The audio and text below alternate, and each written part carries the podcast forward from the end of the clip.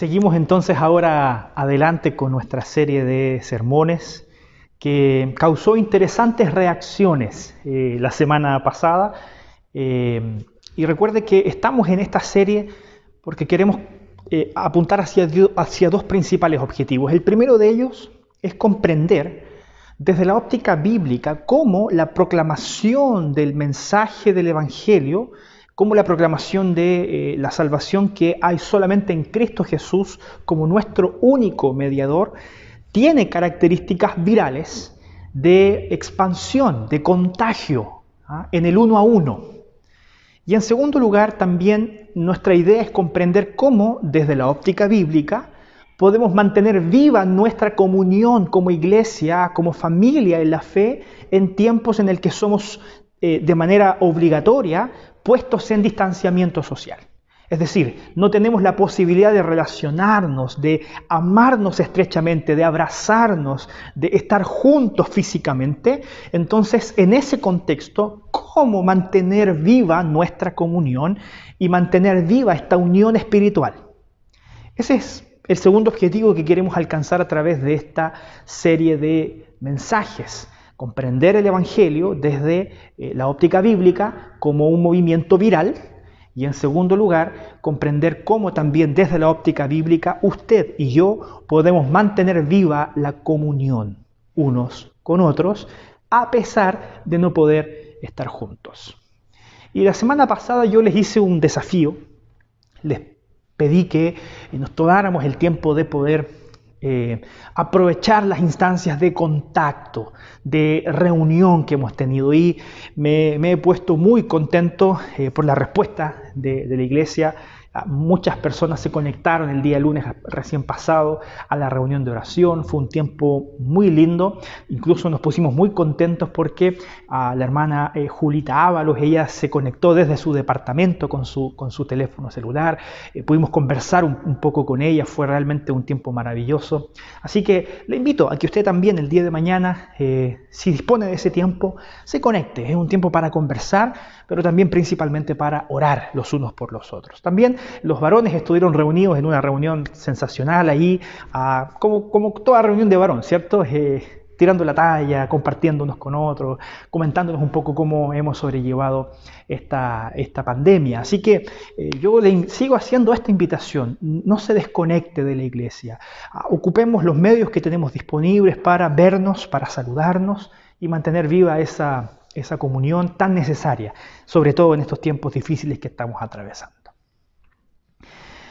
Y la semana pasada eh, yo le mencioné que ah, la perspectiva del concepto viral que nosotros estamos utilizando, que tiene esa carga negativa, entre comillas, por lo que estamos viviendo, ¿cierto? Lo viral hoy día parece ser algo, algo eh, no deseado por, la, por, el virus, ¿cierto? Por eh, la enfermedad que se ha esparcido por todo el mundo. Sin embargo, hemos ocupado esta definición que está asociada a las redes sociales el efecto viral desde la óptica de su impacto mediante las redes sociales. Y decíamos la semana pasada que eh, este concepto es utilizado para referirse a contenidos disponibles en Internet, ya sea videos o imágenes, que pasan a ser compartidos por miles de personas, ganando de manera inesperada gran repercusión y generando diversas reacciones. Y la semana pasada yo les ejemplifiqué este efecto viral mediante las redes sociales a través de un video muy simpático eh, y estoy seguro que muchos de ustedes, tal vez así como yo, estuvieron tratando de practicar el baile. El camarógrafo se, ríe aquí.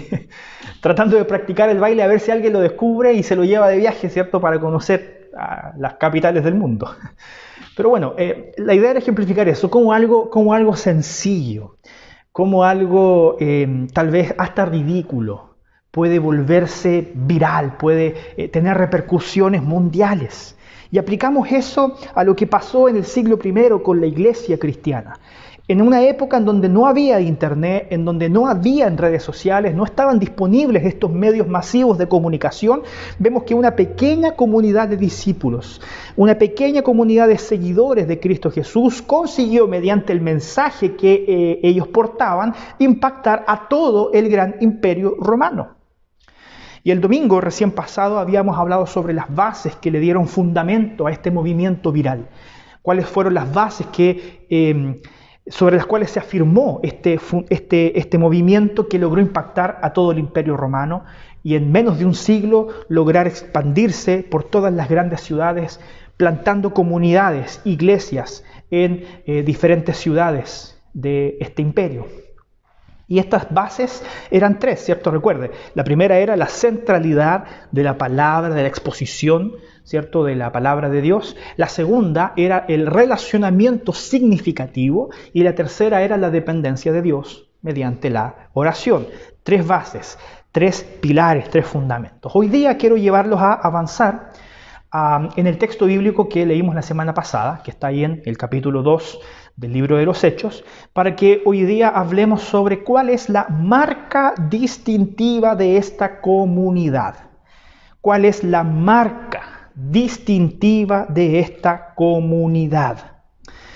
Había una marca en la iglesia del primer siglo que determinó su expansión exponencial desde Jerusalén para transformarse en un movimiento viral que impactó el mundo entero. Y para eso quiero volver a leer lo que vemos nosotros ahí en el libro de los Hechos capítulo 2, versículos 44 y 45. Dice, todos los que habían creído estaban juntos y tenían en común todas las cosas. Y, y vendían sus propiedades y sus bienes y lo repartían a todos según la necesidad de cada uno. ¿Cuál cree usted que era la marca distintiva de esta iglesia. Lo que nosotros vemos en este texto es que la marca distintiva de esta iglesia era el amor.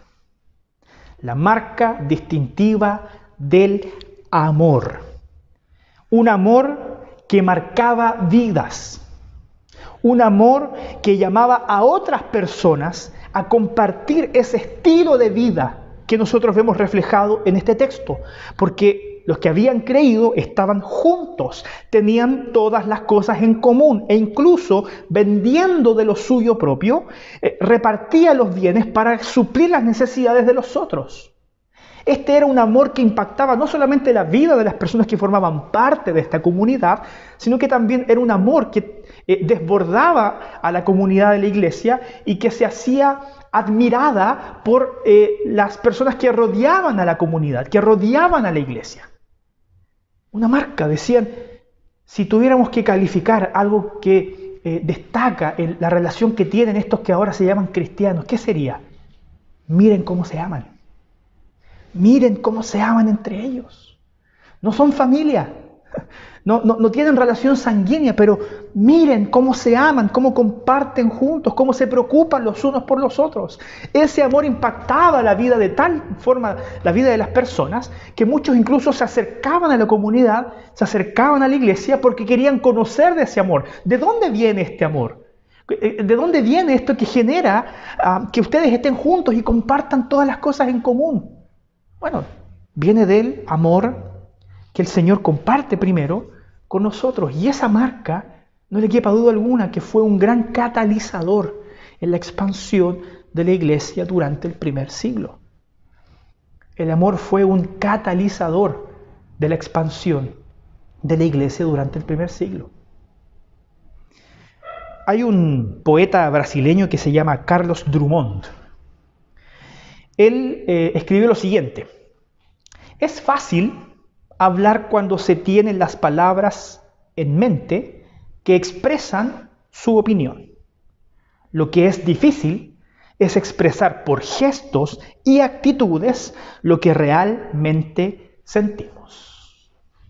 Es fácil decir lo que pienso cuando encuentro las palabras para hacerlo.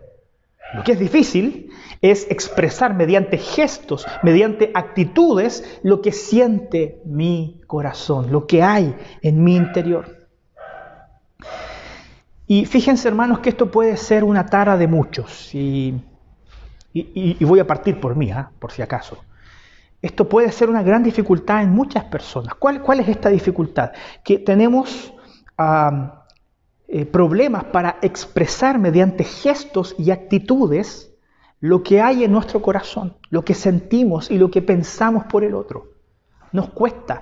¿Y sabe por qué? Eh, porque la semana pasada conversábamos un poco acerca de esto también y decíamos que ah, si bien la conectividad que, que, logra eh, las redes sociales producir entre nosotros, nos ha robado algo importante que tiene que ver con cuál es el desafío que nos plantea la Biblia como comunidad eh, eclesiástica, como iglesia. La vida en comunidad no puede ser vivida mediante las redes sociales. Yo no puedo expresar de manera verdadera el amor por otras personas poniendo solamente eh, me gusta a un estado de Facebook o a una publicación de Instagram de mis hermanos de la iglesia. Es decir, el amor que la Biblia eh, nos enseña que debe ser vivido en la comunidad de la iglesia no logra ser contenido por las redes sociales, es insuficiente. Las redes sociales solo nos permiten compartir y reaccionar a contenidos que otras personas disponibilizan en Internet. No nos permiten vivir de manera real, de manera verdadera, mediante acciones, mediante actitudes, el amor que debe ser una marca distintiva de una iglesia que quiere volverse viral, que quiere expandir el mensaje del Evangelio. Es por eso que este concepto de iglesia virtual, desnaturaliza lo que nosotros vemos en las Sagradas Escrituras, vemos en la Biblia. ¿Por qué? Porque la virtualidad nos resta de compartir todas las cosas en común, de lograr esa coinonía. Es por eso, hermanos, que tal cual se lo dije la semana pasada, se lo vuelvo a reiterar hoy día. Estamos en tiempos excepcionales. No nos acostumbremos a vivir la espiritualidad de manera virtual. Necesitamos de una familia que nos apoye, que nos levante, que nos exhorte, que nos acoja, que nos reciba, que nos consuele. Y todos los otros verbos, los, otros imperativos de mutualidad que encontramos en la Biblia. La verdadera comunión no puede ser vivida solamente mediante las reacciones o el compartir contenidos en las redes sociales. Necesitamos estar juntos. ¿Para qué? Para manifestarnos de manera tangible, mediante actitudes, el amor que el Señor ha puesto en nuestros corazones, los unos por los otros. Nunca se olvida de eso. Y de hecho eso es lo que nosotros eh, vemos en el libro de los Hechos de manera bastante reiterativa. Ya lo vimos en el capítulo 2, cuando se nos dice que la iglesia estaba junta, tenían todas las cosas en común e incluso suplía las necesidades de los otros vendiendo cada quien de lo suyo propio. Pero quiero llevarlo ahora también a otro texto un poco más adelante, el capítulo 4 del libro de los Hechos. A partir del versículo 32 dice lo siguiente. Y la multitud de los que habían creído eran de un corazón y un alma. Y ninguno decía ser suyo propio nada de lo que poseía, sino que tenían todas las cosas en común. Así que no había entre ellos ningún necesitado, porque todos los que poseían heredades o casas las vendían y traían el precio de lo vendido y lo ponían a los pies de los apóstoles y se repartía a cada uno según su necesidad. La marca del amor que se expresa en este texto se expresa a través de actitudes. La Biblia no dice que ellos se decían mutuamente unos a otros que se amaban. La Biblia no dice que ellos tan solamente verbalizaban el amor. La Biblia dice que ellos manifestaban ese amor mediante actitudes. Entonces, no debemos olvidar que esa es la manera en que la Biblia y que el Señor nos desafía a amar. Esta es la forma en la que usted y yo somos desafiados a amar, no solamente a través de las relaciones virtuales que podemos tener con otros a través de las redes sociales, sino a través de actitudes y de gestos tangibles. La comunidad de Jerusalén se multiplicaba por el amor que les caracterizaba, un amor que era visto por quienes le rodeaban, un amor que impactaba la vida de otras personas y que se manifestaba a través de hechos tangibles. Porque la Biblia dice que cuando la gente iba a ver lo que pasaba en la iglesia, se daban cuenta que no habían personas con grandes necesidades. Oye, mira, aquí se atienden los unos a los otros. Aquí se ayudan mutuamente.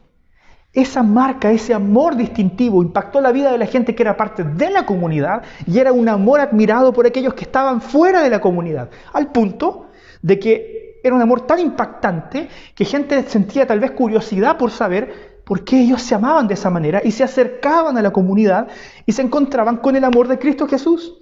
Y al encontrarse con la manifestación del amor de Dios a través del sacrificio de Cristo Jesús, ellos también eran impactados por ese amor y pasaban a formar parte de la comunidad y pasaban a formar parte de una iglesia que se amaba y que estaba juntos y que estaban juntos unos con otros. No debemos dejar de considerar, hermanos, lo que Jesucristo mismo enseñó sobre esto. Porque esta marca distintiva de la iglesia primitiva, de la iglesia del primer siglo, eh, es algo que el mismo Señor Jesucristo les anunció, que debía ser una marca como entre ellos como discípulos. Mire lo que dice Juan 13:35. En esto conocerán todos que sois mis discípulos, si tuviereis amor los unos con los otros. Yo me he puesto a pensar en qué característica debe hacer nuestra iglesia conocida. ¿Qué característica, qué marca debe hacer a nuestra iglesia una iglesia conocida? Y pensé en varias cosas. Pensé, bueno, de pronto queremos que la gente nos reconozca como iglesia por la calidad de nuestra alabanza, ¿cierto? Por, por tener un buen grupo de alabanza, tener buena música en la iglesia.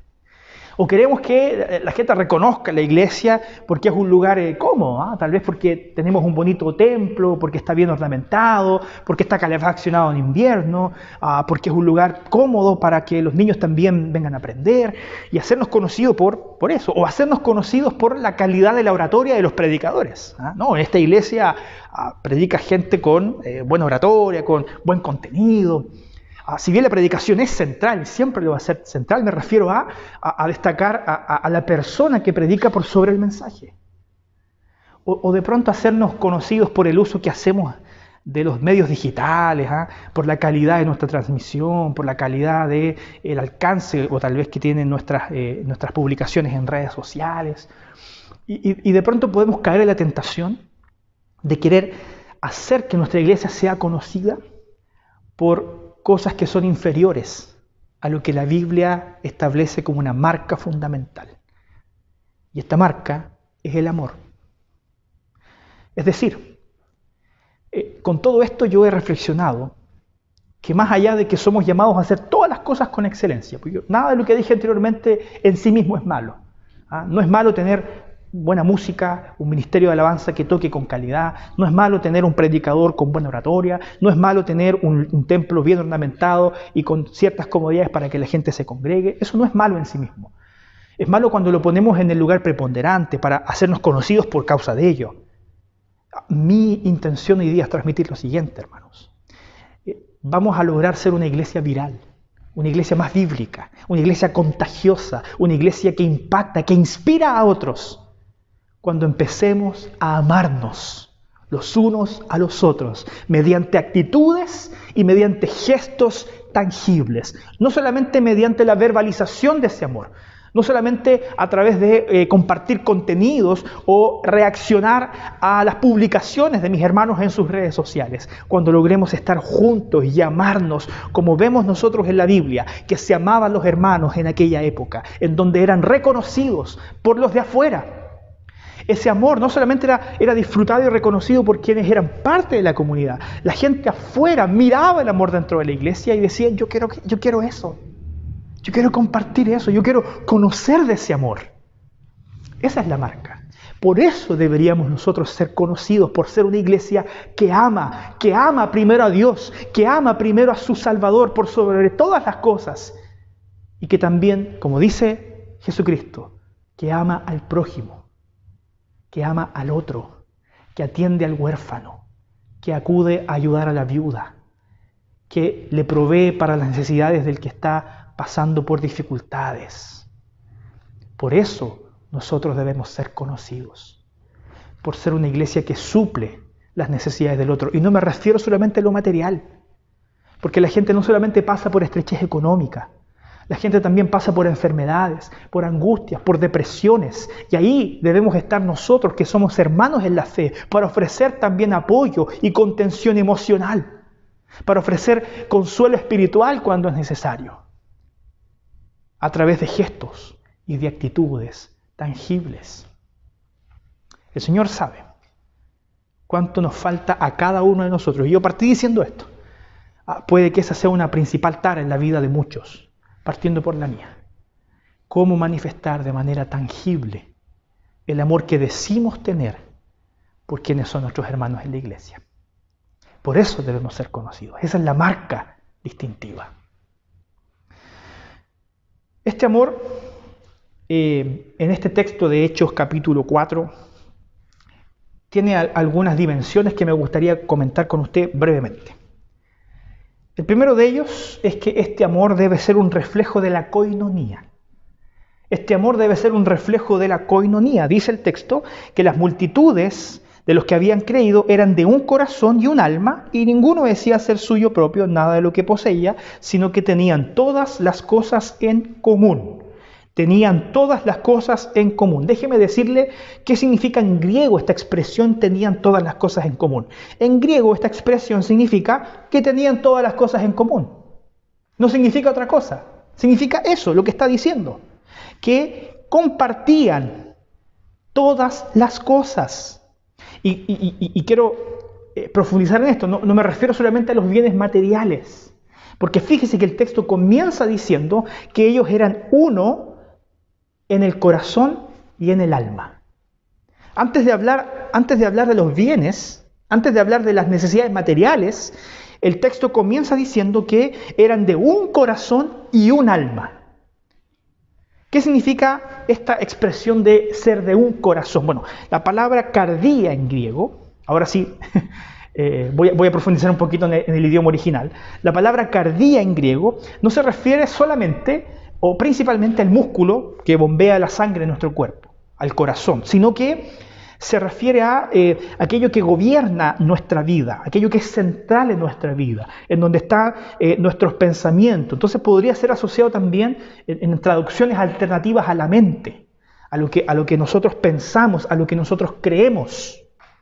Esta iglesia, que tenía como base, ¿cierto? Lo vimos la semana pasada, la palabra de Dios, cuando oían la palabra de Dios, cuando eran desafiados por la palabra de Dios, lo que hacían era practicarla. Ellos pensaban en la palabra de Dios y la practicaban. En este nivel, en el nivel del corazón, cuando creemos en las palabras de Dios, somos desafiados, usted y yo, a practicarlas. A practicarlas. Porque estábamos juntos, dice el texto, siendo unos en el corazón, pero también en el alma. Y aquí también esta expresión del alma, ¿cierto? Que en griego es psuke, que significa la, vida, la, esencia del ser humano, nos apunta hacia algo muy interesante. Porque no solamente estaban unidos en lo que creían, en lo que pensaban, sino que también aquí se refiere a, eh, lo que sentían a lo que sentían las personas en su interior. Es decir, eh, pensaban y creían fundamentados en la palabra de Dios y estaban unánimes en eso y practicaban las palabras de Dios, se desafiaban unos a otros a poner en práctica los preceptos de Dios, pero también e, el Espíritu Santo comenzó a hacer que ellos sintieran una misma cosa, tener un mismo sentir. Probablemente he escuchado esa expresión eh, muchas veces. Y fíjese que cuando en la Biblia estos dos conceptos, corazón y alma, o también mente y corazón, eh, aparecen juntos se refiere a la integralidad del ser humano. Es decir, que la iglesia en aquella época amaba y cuando amaba, amaba con todo. Eh, se comprometían por completo a amar al prójimo, a amar al otro, en corazón y en mente. en cuerpo y en alma, con todo. Ellos amaban a su prójimo. Ya se lo dije anteriormente, porque no solamente hay necesidades materiales en otras personas, hay también necesidades emocionales o necesidades espirituales que pueden ser suplidas a través de una palabra de aliento, a través de una llamada telefónica o a través de una visita. Una visita que, ni siquiera tiene que ser con el propósito de llevar eh, aliento y, de, de levantar el espíritu. A veces basta con la compañía. A veces basta con un abrazo, a veces basta con ah, preparar a, un queque y, poder eh, ir a tomar once con la otra familia y decir, aquí estamos para ustedes, para apoyarles, para estar juntos a través de gestos y actitudes.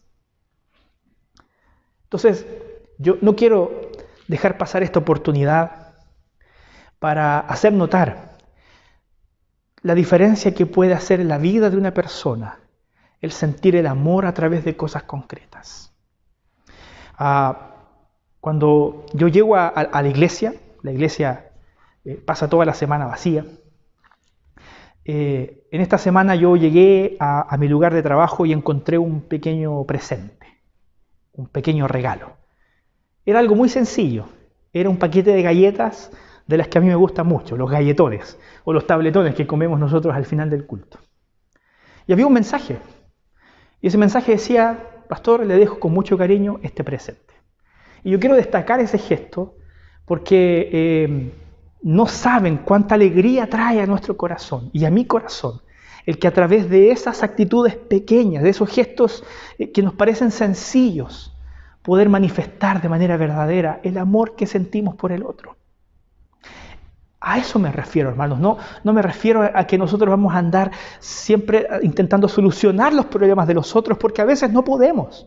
Porque a veces nuestras fuerzas no nos alcanzan para solucionar los problemas de los otros. Pero sí podemos ofrecer ayuda, contención, cariño, afecto, que son tan necesarios para el alma. Si no todo se trata de suplir necesidades materiales, hay tanta necesidad emocional y espiritual que usted tiene la capacidad de poder suplir a través incluso solamente de una llamada. A eso nos referimos, hermanos. A ese tipo de, manifestación de la coinonía, de hacer cosas concretas, acciones verdaderas en favor del otro. Y por supuesto, eh, si bien no lo hemos destacado, es parte también de la ayuda que debemos ofrecernos unos a otros, los bienes materiales. Eh, cuando logramos esa unidad total de mente, de corazón, de, corazón y de alma, entonces podemos disponibilizar de lo que nos pertenece para ayudar a los otros. Ninguno decía ser suyo nada de lo que poseía, sino que tenían todas las cosas en común. En la iglesia, hermanos del Nuevo Testamento, ellos hacían esto todos los días. Nadie en la iglesia atravesaba por algún problema que no tuviera alguien que pudiera ayudarlo. Y de eso se trata. No significa que eh, siendo parte de la iglesia no va a tener ninguna dificultad ni ninguna necesidad. Usted muy bien sabe que eso no es así. Pero dentro de la iglesia, cuando alguien pasaba por alguna necesidad, siempre había alguien que estaba allí para ayudar y ofrecer apoyo, para estar presente y ofrecer contención. Siempre había alguien que voluntariamente se disponía para acompañar en las necesidades del otro. El amor entonces como una actitud. Hermanos, y cuando se trata de bienes materiales, si nosotros ya hemos recibido todo del Señor, todo, Dios ya no tiene que probarnos su amor, Él ya nos probó que nos ama cuando envió a Jesucristo a morir en la cruz por ti y por mí. No necesitamos que Dios nos pruebe más acerca de su amor. Y, tan grande era la convicción de la iglesia de Jerusalén acerca de esto, de que Dios los había amado primero, que ellos no tenían duda en relación a lo que debían hacer. Si Dios ya les había probado su amor, si Dios ya los había bendecido, no queda otro camino que simplemente ir en un solo, en un solo corazón, en, un, en una sola alma, a estar y ayudar al prójimo, a amarlo como nos amamos a nosotros mismos. Porque en primer lugar, el amor tiene que ser un reflejo de la coinonía. La coinonía se, fundamenta en este amor genuino y sincero. Y en segundo lugar, el amor también debe ser visto y percibido dentro de la iglesia como el cumplimiento de la ley. Ojo con esto, como el cumplimiento de la ley. Esta expresión, que no había entre ellos ningún necesitado, que vemos tanto en Hechos 2 como también en el capítulo 4 de este mismo libro, es el cumplimiento de la ley del Antiguo Testamento. Es decir, e, el amor también para ellos era un mandamiento y Jesucristo lo, establece de esa manera. ¿Cuál es el primer y más grande mandamiento? Ama al Señor tu Dios con toda tu mente, con todas tu, eh, tus fuerzas. Y el segundo es semejante. Ama a tu prójimo como a ti mismo. Y esto estaba eh, enmarcado dentro de eh, una serie de normativas que fueron establecidas por Moisés en, la Torá o en el Pentateuco. Y en el capítulo 25 de Levítico, en el contexto de la ley del jubileo, la Biblia dice lo siguiente, y cuando tu hermano empobreciere y se acogiere a ti, tú lo ampararás, como forastero y extranjero vivirá contigo. Tenemos dentro de la iglesia o dentro de nuestro círculo cercano alguien que está pasando por necesidad? Bueno, en cumplimiento a la ley de Dios, usted y yo tenemos la obligación de ayudar al otro. La obligación de ayudar al que no la está pasando bien. Y uno podría decir, bueno, pero esa era una ley del Antiguo Testamento, una ley para el pueblo judío. Bueno, déjeme eh, recordarle cómo Jesucristo confirma la ley y le da una interpretación correcta y apropiada en función de lo que Él hizo por nosotros. Mire lo que dice primera de Juan 4, 19 y 21. Nosotros le amamos a Él porque Él nos amó primero. Y nosotros tenemos este mandamiento de Él. El que ama a Dios, ame también a su hermano. Este es el mandamiento que nosotros recibimos de Dios. El que ama a Dios, el que dice amar a Dios, que ame también a su hermano. Porque aquel que dice que ama a Dios y no ama a su hermano, el tal, dice eh, esta misma epístola, es mentiroso. Y, y sabe qué? Usted me disculpa si yo lo expreso de esta manera tal vez inapropiada, pero tal vez un pecado del cual tenemos que empezar a arrepentirnos es de mentir, es de ser mentirosos al decir cosas que no practicamos. Si hay un pecado tal vez que hoy día el Señor está ah, anunciándonos a nosotros de manera individual y también colectiva como iglesia, es que muchas veces hemos dicho amar y hemos ah, expresado verbalmente que nos amamos, pero no hemos practicado con acciones y gestos tangibles. Y el que dice que ama a Dios y no ama realmente a su prójimo, el tal es mentiroso. Perdónanos, Señor, si hemos sido mentirosos. Nos queremos arrepentir. Y no queremos seguir mintiendo. Queremos realmente que ese amor que decimos tener por ti se haga tangible también en la manera en que amamos a nuestro hermano. Mateo 22, 39 y 40. El segundo es semejante. Amarás a tu prójimo como a ti mismo. De esto depende toda la ley y los profetas. Qué tremendo desafío tenemos hoy día. Una iglesia viral es una iglesia que vive comunitariamente. Una iglesia que vive el amor como reflejo de la coinonía, de tener las cosas en común, que vive el amor en cumplimiento a la ley, a los mandamientos de nuestro Dios. En tercer y último lugar, el amor también debe ser expresado como una manifestación del Espíritu Santo una manifestación del Espíritu Santo. Déjeme explicarle esto porque está ligado al contexto de lo que nosotros hemos estado leyendo.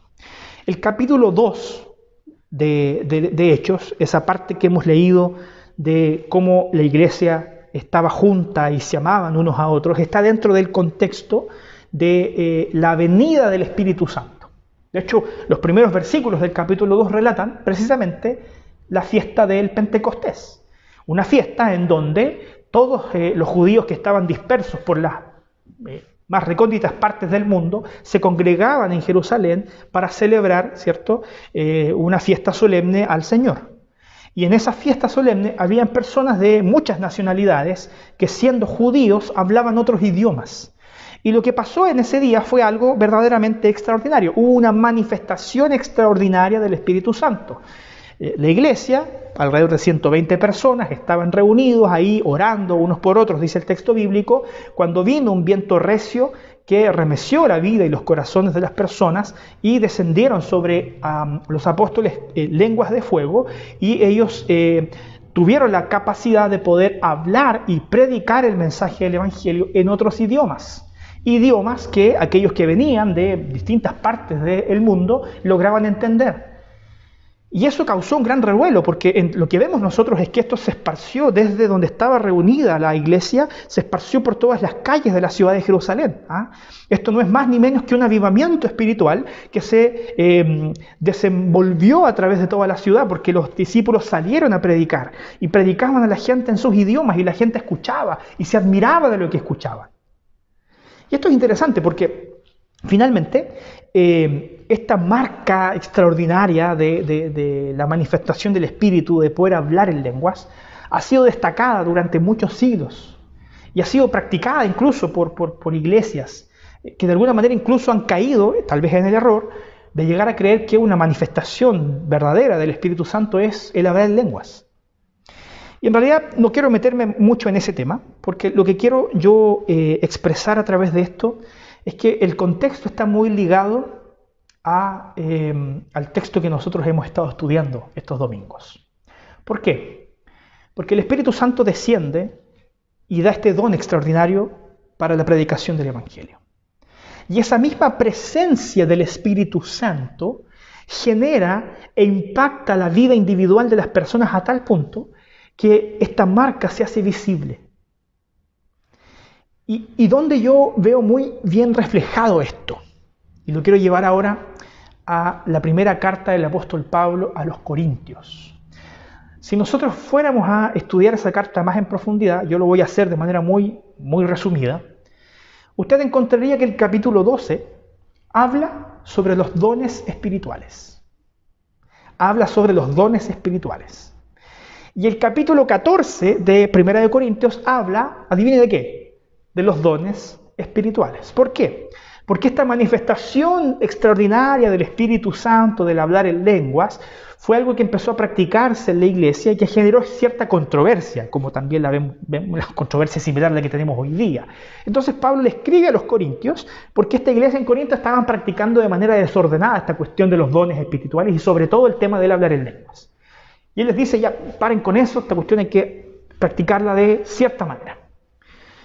Dije que no iba a meter en ese tema, pero lo estoy diciendo igual, disculpen. Volvamos a lo que quiero expresar. Capítulo 12 de Corintios, dones espirituales. Capítulo 14 de Corintios, dones espirituales.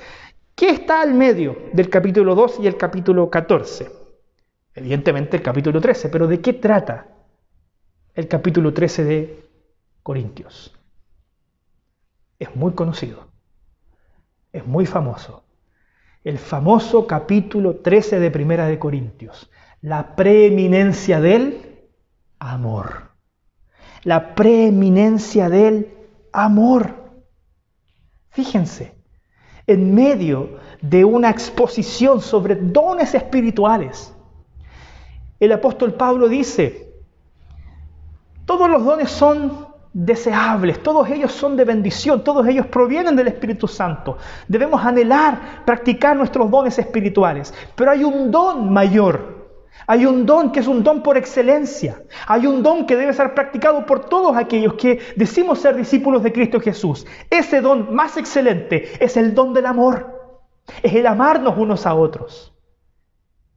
Y tal vez es, tiempo de, y yo lo desafío, a que volvamos a revisar ese capítulo. Y, descubramos qué realmente dice Dios sobre cómo yo debo amar a mi prójimo.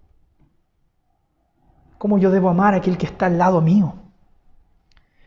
Esta comunidad en Jerusalén vivió un movimiento viral, teniendo como una marca distintiva el amor. El Espíritu Santo se manifestó en ellos y junto con entregarles dones espirituales para que ellos desplegaran eh, el reino de los cielos por, todo el imperio, les dio el don más excelente, el don que prevalece, que es el don del amor, para que lo practicaran entre ellos. Jesús les había dicho que serían conocidos como discípulos si tuvieran amor los unos por los otros. Quiero terminar esta exposición, me esforcé por hacer esta semana el sermón un poco más corto, con una frase de Jonathan Edwards. Jonathan Edwards era un tremendo teólogo, un tipo erudito, estudioso de la palabra, un gran predicador, pero a la vez un hombre muy apasionado, tremendamente apasionado.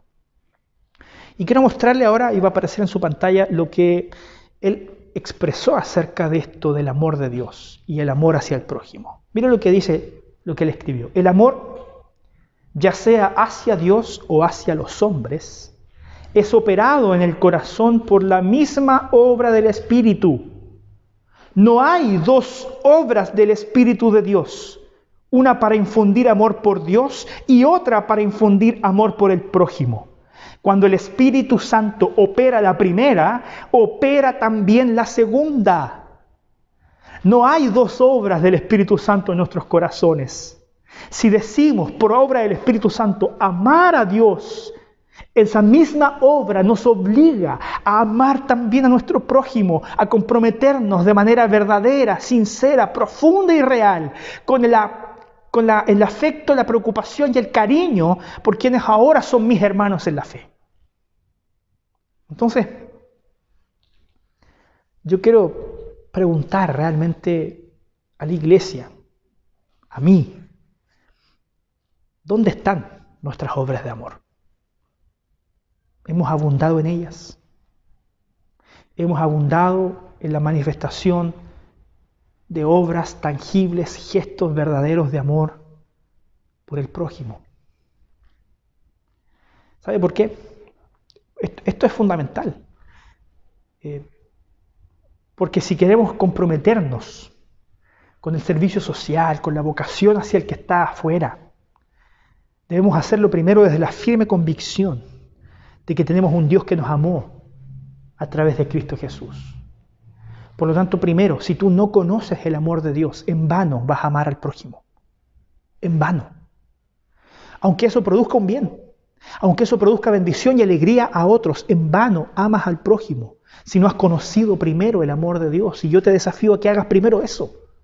Conoce a Dios, teme su nombre, ríndete delante de Cristo Jesús como tu único y suficiente Salvador. Y esa expresión verdadera del amor de Dios en tu vida te capacitará como, una, como un don espiritual para amar al otro de manera verdadera. Y traerá alegría, plenitud a tu corazón. ¿Dónde están nuestras obras de amor? Y quiero, quiero rescatar lo que Santiago dice en su epístola. Lo hemos estado estudiando los días miércoles. Ah, no, hay, no, hay, ningún error en decir lo que Santiago, eh, de alguna manera anuncia de una manera muy clara, ah, yo quiero ver tu fe a través de tus obras. Muéstrame tu fe sin tus obras y yo te mostraré mi fe a través de mis obras. La fe, lo que creemos, lo que pensamos, debe manifestarse de manera práctica a través de actitudes y de gestos tangibles de amor por el otro. La fe madura es aquella que alcanza ese nivel de relacionamiento. Tres desafíos para pensar y practicar. El primero de ellos, en nuestra vida, el amor hacia tus hermanos y hermanas se ha transformado en una expresión visible de nuestra coinonía a través de gestos y actitudes. ¿Cuánto me falta, Señor? ¿Cuánto me falta ser eh, más expresivo. Cuánto me falta manifestar de manera práctica lo que yo digo constantemente con, mi boca, que amo a mis hermanos, porque lo siento así y quiero ser muy transparente y también yo quiero que usted sea honesto con usted mismo. Ah, de manera muy sincera, yo amo a mis hermanos, pero muchas veces lo que nos cuesta, lo que le cuesta a usted y lo que me cuesta a mí, es poner esos sentimientos en actitudes y gestos concretos. Ahí estamos fallando. Hablo por mí. Señor, ayúdanos. Ayúdanos a mejorar esa tara, esa debilidad en mi carácter y en el carácter de aquellos que también padecen de ese mismo problema. Segundo, nuestro amor por Dios se ha manifestado de manera concreta en favor de aquellos que a nuestro alrededor pasan por dificultades y necesidades. Fíjese que la iglesia va a seguir siendo una iglesia viral. El mensaje del Evangelio es contagioso es inspirador, es transformador. Y, el Evangelio va a seguir adelante con su eh, ritmo de todas maneras. La, la, pregunta aquí es si usted va a ser parte de ese movimiento o no. ¿Cómo puedo ser parte de ese movimiento? Bueno, crea en el Señor Jesucristo como su Señor y Salvador. Ame a Dios con todo su corazón, con todas sus fuerzas y empieza también a amar a tu prójimo como a ti mismo. Empieza a impactar la vida de otros con el amor que impactó primero tu vida. Y eso hará toda la diferencia. Eso te sumará a lo que Dios está haciendo a través de su iglesia, amando personas a través de su iglesia. Porque recuerde, lo tercero es, nosotros solo amamos porque Dios nos amó primero. Nosotros solo amamos porque Dios nos amó primero. Nunca lo olvide. Vamos a orar. Padre Celestial, te alabo y te bendigo en esta hora, Señor, porque tú eres bueno. Y porque nos amaste primero. Porque tú, Señor, nos alcanzaste con un amor inefable, un amor indecible, un amor inescrutable, Señor. Gracias. Gracias, Señor, porque somos privilegiados. No, no hay otra manera de expresarlo, Señor. No merecíamos tu amor y aún así tú decidiste darnos de ese amor. Quiero pedirte perdón, Señor, una vez más. Si como iglesia y como individuos no hemos ah, estado a la altura en cada circunstancia de lo que tú demandas de nosotros. Perdónanos, Señor, si hemos sido mentirosos si hemos dicho cosas que no hemos practicado, si hemos dicho que amamos al prójimo cuando no hemos manifestado eso de manera tangible y verdadera. Perdónanos, Señor. Ah, muchas veces yo ya destaqué en esta iglesia en particular, Señor, la madurez que muchos han alcanzado en ayudar al prójimo.